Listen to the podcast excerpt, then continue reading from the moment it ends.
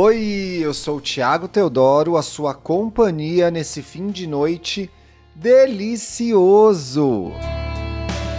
Esse é o Indiretas de Amor, um podcast feito para você que não tem medo de amar, errar, terminar, recomeçar e viver tudo outra vez. A vida é essa, gente. Não tem jeito. No episódio de hoje, uma segunda chance devolutiva. Oi, Ti, lembra de mim? Não, não lembro não. Não sei quem você é não, hein? Hum...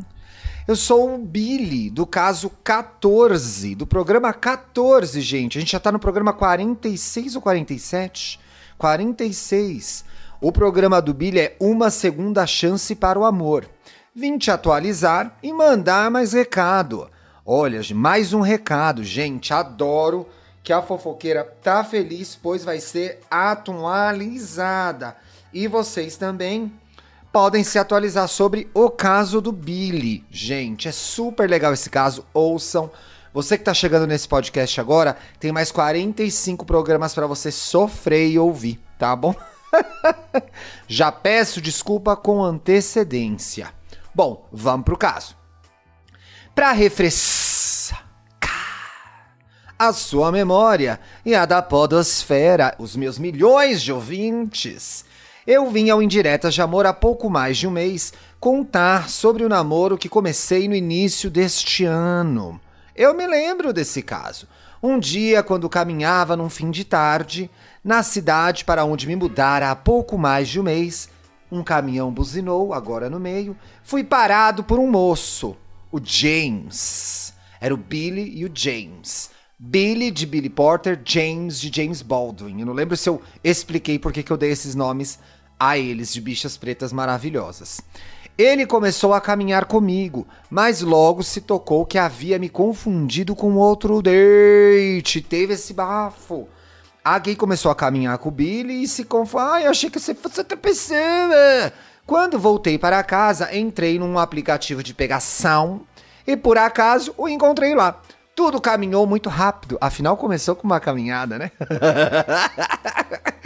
Nos apaixonamos, passamos a nos ver todos os dias e um mês depois estávamos namorando. Ei, o amor é uma beleza. Siga o seu cora, siga o seu coração. Você tá afim de alguém agora? Manda uma mensagem, liga, manda um nude, manda um WhatsApp, vai atrás da pessoa que você ama, pelo amor de Deus.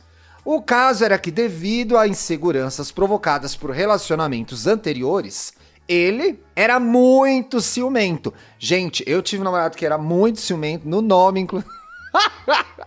e isso acabou culminando em término.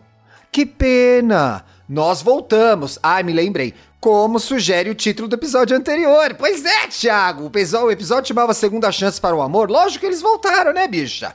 Eu gravo muita coisa, gente. Eu fiz uma conta. Eu gravo cinco indiretas, dois e aí gay, um estamos bem. Eu gravo oito programas por semana no mínimo. Se vocês querem que eu pare, corram lá no meu Twitter agora, arroba Twitter, fala, chega gay, a gente não aguenta mais te ouvir, me avisa, eu preciso saber se eu estiver cruzando algum limite, certo? Nós voltamos, como sugere o título. Ah, já a linha Sapara. Bizantina Estacamata Pinto. Por cerca de um mês, tudo foi flores. Ai, só um mês, gente. Mas depois. Pausa dramática. Ti, eu amo esse homem. E o mês que se seguiu ao nosso reatamento foi incrível. Nós continuamos nos vendo diariamente. Ele começou a fazer terapia, muito bom, recomendo quem tiver oportunidade. Compartilhe e também existem os serviços de universidades que podem é, disponibilizar esse tipo de tratamento, inclusive de forma gratuita. Compartilhávamos nosso dia a dia um com o outro e vivemos um romance quente, sincero e leve. Bom, né? Juntar a leveza, a sinceridade e muita meteção, muita fodeção. Mas será que fomos rápidos demais? Algumas pessoas podem dizer que assim, no mês já começar a namorar e fazer tudo isso é rápido demais. Eu sou assim. Eu faço as coisas rápido demais também. Billy. No final desse um mês, nós estávamos quase morando juntos. Aí tá um pouco rápido, hein? Ele trabalhava durante o dia, mas passou a dormir comigo todas as noites. Não, é assim que acontece. Comigo foi assim. Eu estava começando a me acostumar com o fato de que aquele finalmente seria um relacionamento tranquilo. Mas logo as crises dele voltaram.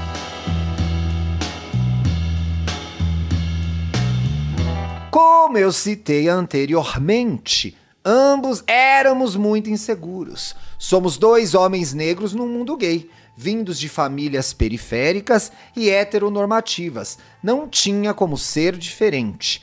A insegurança dele fez com que tudo fosse fonte de conflitos. Era treta atrás de treta. O fato de eu passar o dia todo em home office, quando eu não o informava sobre qualquer coisa que eu fazia fora da rotina, eu ir à academia ou usar redes sociais quando não estava com ele.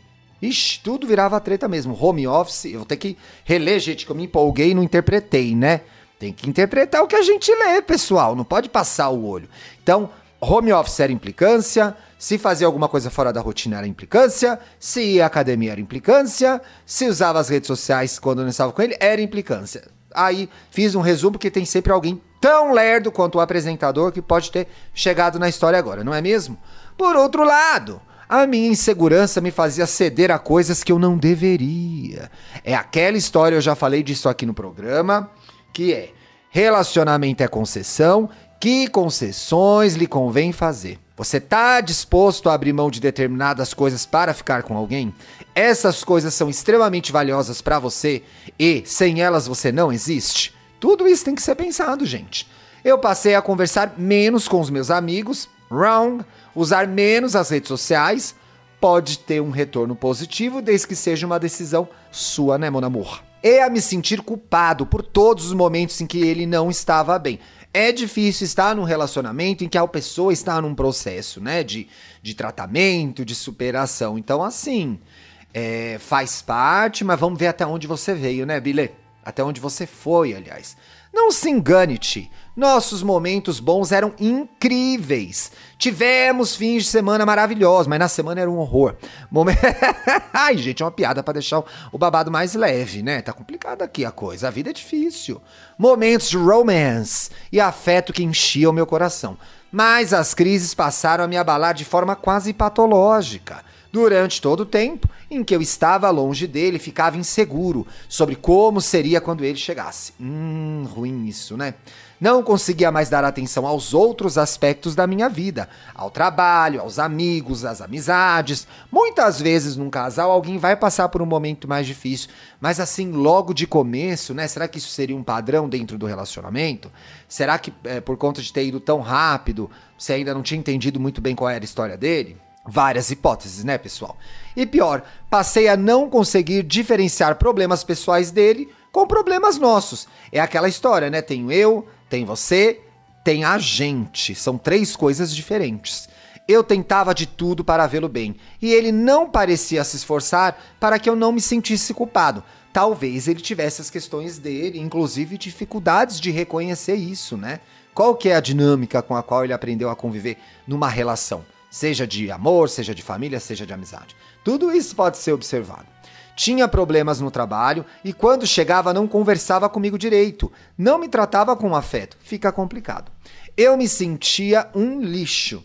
E foi isso que eu disse para ele essa semana, quando finalmente tomei a decisão de terminar. Poxa, eu fico triste que isso tenha acontecido, porque foi um relacionamento que começou de uma forma tão legal e o recado que você mandou para ele é tão bonito, né? Mas vamos ver o que você tem para contar para o James agora.